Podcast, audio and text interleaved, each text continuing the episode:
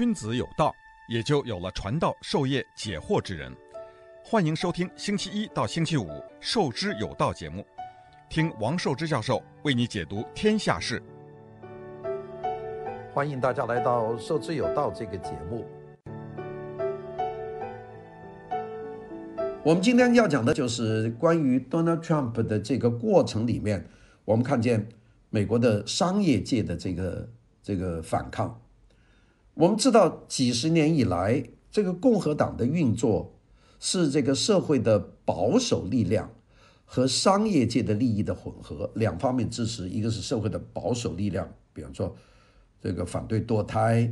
反对同性婚姻，这是保守力量；第二个是商业界的利益。商业界呢，为什么呢能够赞扬共和党呢？就是因为共和党长期提倡降低税收，第二个减少管制。所以呢，他们是觉得这个是个很好，因为税收低嘛，对商业界是一个非常好的事情。第二个，减少管制，包括管制枪支啊，管制别的东西，这是共和党的一个长期的诉求，并且共和党呢一向提倡小政府啊，那么这个是很符合要求的。那么在这个过在这个过程里面呢，即便共和党支持的一些活动，比方说。这个对堕胎问题啊、宗教自由的问题啊、持枪问题啊，这个等等这些问题啊，在态度上，它总是要取决于他对社会的这个共识的这个可能。但是商业界，他在很大的程度上还是愿意支持共和党啊，多于支持民主党。这是其中一个，这不是所有商业界，我只是讲一部分，因为它核心的内容就是降收降，就是降低税收。跟共和党的长期的要求，那么 Donald Trump 他变成总统的话呢，他呢就开始使这个联盟受到影响。那 Donald Trump 两样东西，他是得罪了这个商界，一个呢就是反移民政策，他是移民这个移民政策要收紧啊，那个很多国家到美国的移民这个签证要加严啊，这个反移民政策。第二个反贸易政策。他到处到处举起这个关税的大棒啊，就跟所有的和美国做生意的国家，他都基本上闹翻了。我们记得他上台的那几年，那不光是跟中国了，跟日本、跟韩国、跟欧盟、跟加拿大、跟呃这个墨西哥、跟这个南美洲国家全部闹翻了。所以呢，大家说他有两个主要的政策，一个是反移民，一个是反贸易政策。这样的一反的话呢，他就把白人工人阶层吸引到共和党的势力范围内。这个阶层原来不是他们的，他就吸引过来了。但是你把这些吸引过来，你的反移民和反贸易政策呢，就使得原来的社会保守主义和商界利益，就这种联盟就受到压力。你你肯定呢，你拉了这群穷人进来，那你这些富人、这些商业集团的利益就受到影影响啊。那就受到压力了。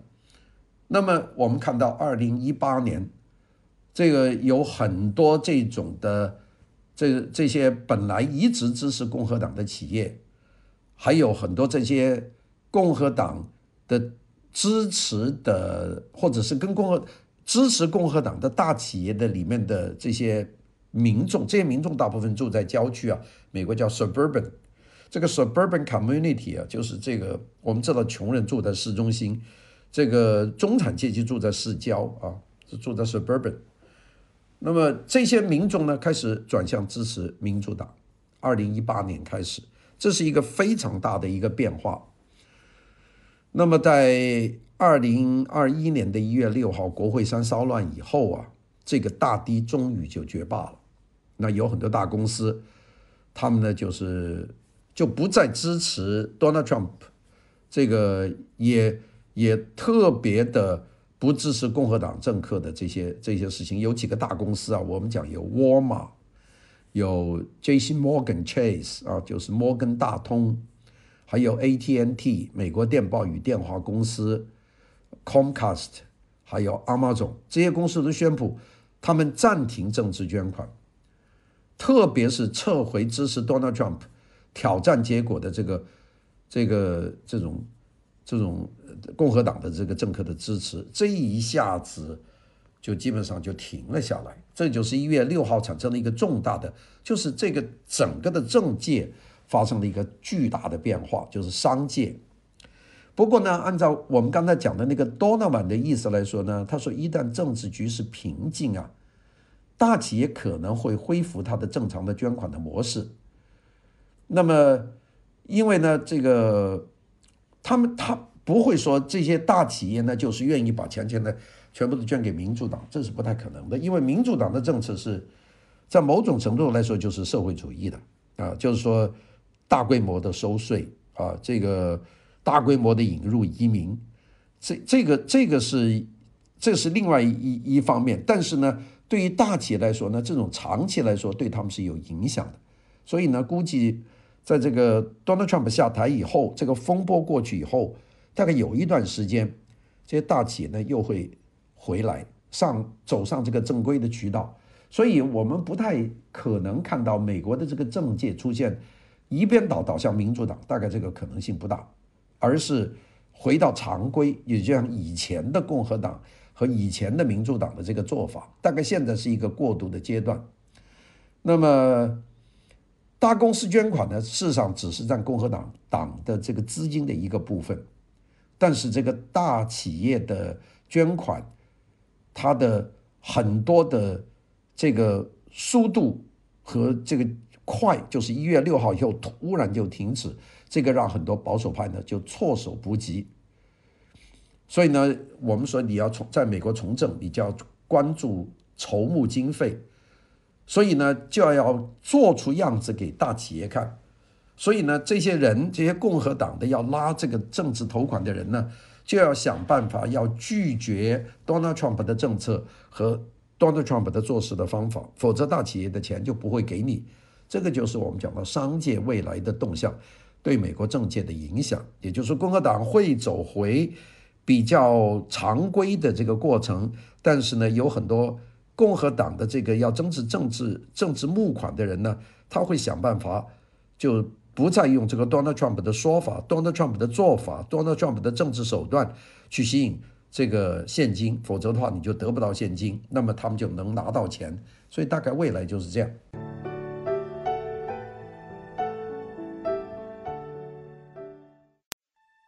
君子有道，也就有了传道授业解惑之人。欢迎收听。授之有道节目，听王寿之教授为你解读天下事。还有一个要讲，就是讲这个教会了啊。我们讲这个具体的就是福音派嘛。这个共和党的企业呢，我们讲两个方面，一个就是商界，商界是企业阵营。那么企业阵营呢，就是已经在考虑和。Donald Trump，我们叫做川普主义啊，这个和川普主义要决裂，因为川普主义造成了这么大的裂痕，那么这个企业界、商界不愿意接受这么大的风险，所以呢，未来的共和党，你如果你想拿到商界的捐款的话，你得回到一个脱离 Donald Trump 的这个立场，你才能拿到捐款。那么我们看看社会保守派会怎么样呢？这个其实社会保守派这个福音派呢？是，呃，有些很特别的，福音派对于 Donald Trump 来说，理理所当然，他是不会支持他的，因为 Donald Trump 离过两次婚，这个福音派不认为应该离婚呐，并且呢，这个 Donald Trump 有很多的外遇，在性方面很乱，性格又过于偏执，又过于自恋，又过于狂妄，这个世上美国的福音派。不应该支持他的，但是呢，我们在过去的四年里面看见，这个 Donald Trump 一直得到这个相当强大的福音派的支持。我们听到这一点呢，就觉得这个有点违反常理啊。这个甚至呢是那个温和的这种住在郊区的支持者，这些人已经不支持这个 Donald Trump 了，但是。美国的宗教保守阵营在二零二零年还是力挺了 Donald Trump，为什么呢？为什么福音派会这么支持这个 Donald Trump 呢？有几个原因。第一个原因就是 Donald Trump 在过去的四年里面填补了超过两百个联邦法院的这个职位的缺位，其中呢包括三个最高法院的席位，他选择的都是保守派的法官，这一点呢福音派非常喜欢。那不是说最高法院三个人呢，是有两百多个地方的联邦法官、巡回法院、上诉法院。等等地区法院的联邦法官，只要一退下来，Donald Trump 就任命一个。所以在过去四年里面，他换了两百多个联邦法官，这些人都是保守派的。而保守派的，他基本上就是和这个福音教会的意识形态的观念是一致的。所以呢，就选择他。另外一点呢，他选择了这个保守阵营的宗教保守阵营的典型成员，就是这个 Mike Pence，这个彭斯作为副总统，非常帮助他，因为。这个福音派觉得彭斯是一个模范人物啊，这个刚正不阿，这个没有任何的绯闻，这个差不多可以说身无分文。彭斯是最穷的一个副总统，非常符合他们的道德这个进程，并且呢，Donald Trump 他的推动的社会议程呢，在基督教的保守派里面特别受欢迎。那比方说，他包括呃，这个不再把避孕措施列在联邦医疗保障之中，这个很符合这个福音教派的这个想法，所以呢，他是得到支持的。那么，但是在目前的情况当中，就是在 Donald Trump 失去权力的情况之下，那么有些福音派的人士呢，就开始要考虑了，因为他已经不在位了，他帮你做不了什么了。我们说这个看到一个。就是北美圣公会的牧师啊，叫 Tish Harrison Warren，在一份报纸叫《今日基督教》里面写了一篇文章。他说：“我们崇拜的是智者，是 Maggie 啊，M-A-G-I，不是 Mega。Mega 是什么呢？Mega 是 Make America Great Again，让美国再次伟大。”他说：“我们我们崇拜的是智者，那个读音叫 Maggie，而不是 Mega。这个这个讲法 M-A-G-I。”而不是 M A G A 啊，这个是一个区别。这个神工会的律师啊，Tish Harrison Warren 他讲的这句话，他说 Donald Trump 支持冲击国会大厦的暴力是反主的这个事情，那就反上帝的。他说这是黑暗的，也不是基于现实的。他说这个，呃，他说所以你这个东西呢是狂热的。所以这个我们看这个 Tish Harrison Warren。这篇在今日基督教上面发表的文章，基本上在清算 Donald Trump，所以在这个过去有很多福音派的支持者，这个慢慢慢慢就已经开始退出来了啊。其实这个很实用主义了，就是说你有用的时候我支持你，你聘用了这么多二百多个这个保守派的联邦法院的法官，这当然是好事啊。你把很多保守的观念啊贯穿到联邦的法庭里面，我们也支持。你雇佣的这个 Mike Pence 彭斯来做你的副总统，我们也支持。但是现在你人不是总统了，你没有这个权利了，所以我们就不支持你了。所以呢，我们就会出现了这个 Tish Harrison Warren 他讲的这个话。那么这个就是逐步逐步的过去了。那个我看呢，这也是一个趋向。我今天给大家讲的，不管是商界从实用的角度出发，还是这个福音派，他们也是从实用的方方法。他们会采取的方式是逐步的要呃摆脱这个 Donald Trump，所以把 Donald Trump 虽然现在拥有百分之三十的铁杆的支持者，但是呢，呃有一段时间啊、慢慢慢会支持的人比较少的。当然呢，呃现在有很多说法说他的这个现在影响力还在，但是呢啊、呃、慢慢慢慢他会从政治舞台上消失。那个关于什么新政党啊、新媒体的势力啊、新总统竞选活动啊，估计呢慢慢会减少。那么，并且呢，大家估估计呢，呃，参议院里面现在估计有大概十七位共和党人，有可能会和现在的五十名民主党人在一起。对这个前总统就煽动叛乱提出弹劾，那现在我们这只是一个估计，所以有十七个，会不会这样不知道，但这种结果呢，不能够完全的排除。即便是他避开了弹劾，他也有很多这个法律的挑战。那个有很多的这些问题，比方说官司问题等这些问题呢，他的官司都没有了结。所以呢，我们今天和大家讲的，就是一个呃后 Donald Trump 时代的一个反思吧。啊，我呢努力讲的比较这个平衡一点。那么大家觉得对不对呢？就大家自己做这个判断。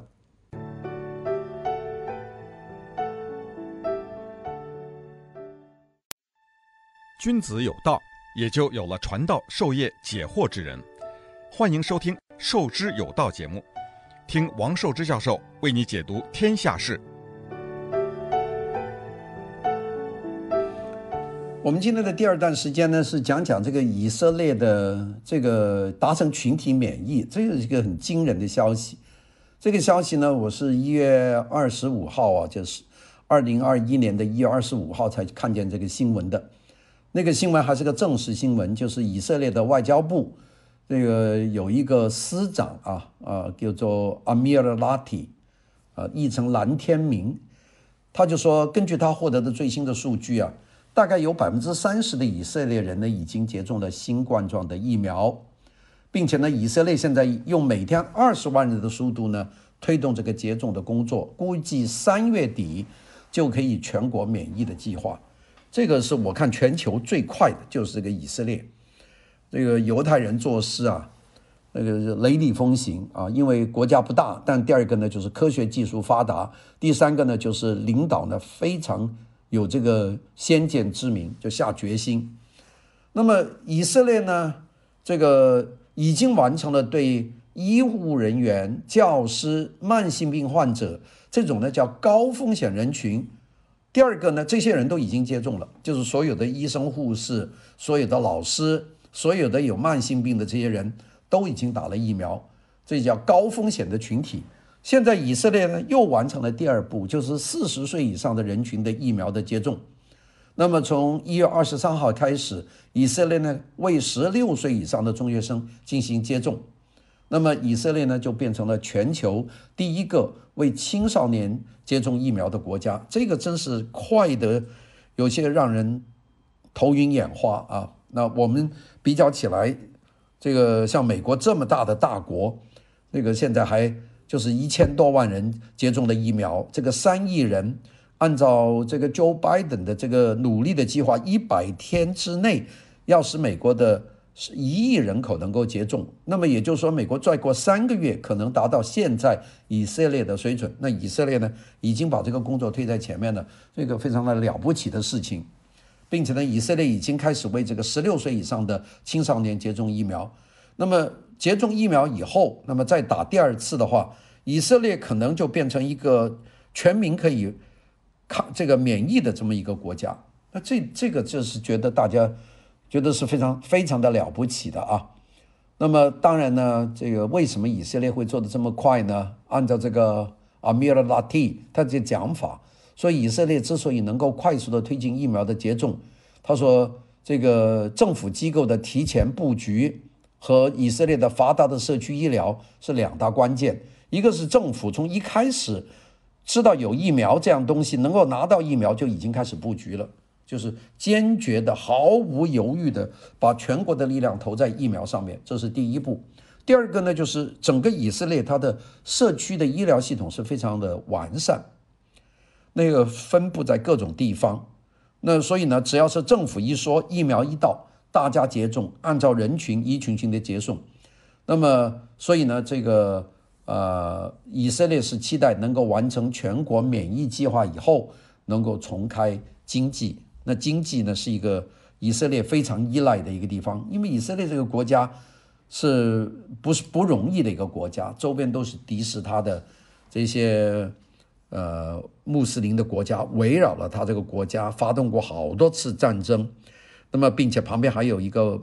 巴勒斯坦的这个很大的一个问题在那个地方，那以色列呢又在这个耶路撒冷，这个也是有争议的，呃，伊朗呢就是。呃，老是威胁要把以色列从地球上抹掉，以色列只能靠自己。那么，根据以色列卫生部的最新数据呢，那个大概以色列现在那个每一百人，呃，已已已经有四四十一个人接受了这个注射，这是遥遥领先。我们说第二名是阿拉伯联合酋长国，是每一百个人有二十二个人接种了。第三名是英国，每一百个人有八个人接种了。那个这个是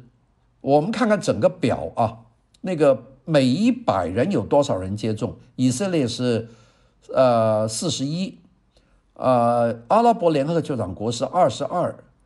呃英国是八个，美国是五个，西班牙是两个。意大利是两个，德国是一点七个，土耳其是一点三个，中国是一个，俄罗斯是零点七个。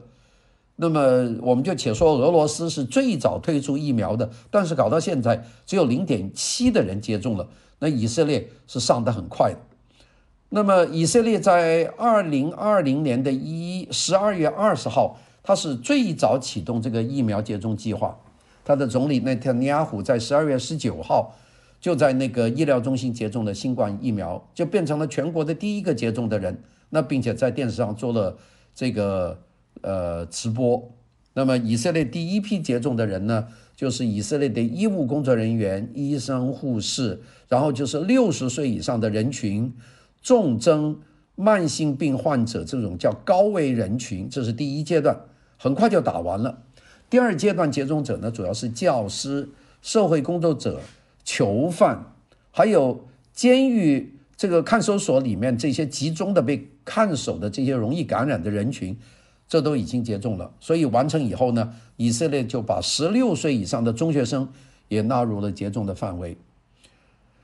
那塔尼亚胡就说，在三月底以前要为所有十六岁以上的公民呢接种疫苗。呃，以色列的这个副总理也是国防部长叫 Benny Gantz，他说教育呢。是我们的首要任务。我们要确保老师接种到疫苗以后，要保证青少年能够赶快的回到学校参加考试，就是学校不能停。我觉得这个考虑啊，真是非常的正确啊。首先考虑教育，然后再是经济。那么他说的考试，这个甘茨说的就是以色列高中毕业考试，就有点像中国的这个高考。等于考大学，因为以色列呢，只要高中考试按照分数的话就可以进入大学。但是在高中考一次，不是到了大学，呃，入门再考。那这场考试呢非常重要，它就决定毕业生上什么样的大学，是综合性大学啊，还是这个专业性的大学啊，还是高级职业学校。那么当然呢，以色列还实施这个全民的兵役的制度，大部分的青少年呢选择在高中毕业以后呢，呃，服兵役。所以呢，这个高考的成绩呢，还会影响到他们在部队里面的分工。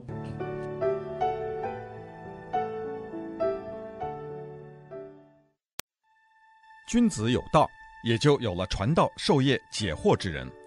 欢迎收听《授之有道》节目，听王寿之教授为你解读天下事。那个以色列在接种上。他走得这么快呀，他引起了全世界关注的目光啊！无论是科学家还是普通民众，都带了一个问题，就是说，在疫苗大规模接种以后，能够在多大程度上扭转这个疫情？那么，当然呢，我们知道疫苗的有效性要要在接种的一个月以后才能展开，就是说，我们接种以后不会马上就可以免疫的，要通过一个月才知道。所以呢，这个问题现在呢还。还不太知道。当然，我们从以色列得到的一些消息呢，有些数据呢，我们觉得还是让人很鼓舞的。以色列的军事情报局啊，叫 Military Intelligence 呃 Directorate，在一月二十一号公布了一个数据。这个呢，就是说，自从以色列接种疫苗以来，以色列的新冠状病毒的感染率首次降到了呃一以下。这个就说明了这个新冠状病毒在以色列的传播速度啊，已经开始消退。所谓这个新冠状病毒感染率，我们叫 R 值。R 值呢是用来确定新冠状病毒传播速度的指标，代表每一个感染这个病毒的人继续侵犯其他人的这个感染其他人的平均人数，现在降到一以下，这就说明呢，这个感染呢就已经降低了。我们知道，在以色列接种前的十二月十一号，以色列的 R 值呢是升到一点三。不过，以色列从十二月二十七号开始第三次全国范围的封城呢，也对这个 R 值的降低有用。因为封城期间呢，这个民众不能够离开超过家里一公里，室内呢禁止十人以上的集会，室外呢禁止二十人以上的集会。这个关闭配送服务以外的所有的商业和娱乐活动，这个是非常强硬的。以色列最大的医疗机构叫做啊 Clalit Health Service，对这个二十万二十万个大概六十岁以上的接种疫苗和二十万没有接种疫苗的群体做了追踪。那么在人体接种疫苗的十四天之内，两组的感染率没有明显的差别。但是呢，过了十四天以后，已经接种的人群的感染率呢，就比没有接种的下降了百分之三十三，也就是有用了。那么我们知道，以色列的另一个很大的医疗机构叫马卡比，也做了相似的跟踪对比。六十岁以上的老年人在接种了第二剂疫苗的两天以后，也就是接种第一剂的二十三天以后，感染率呢，比那个没有接种的那些人群呢，降低了百分之六十左右。那么当然，以色列的科学家就认为这个有统计学的意义。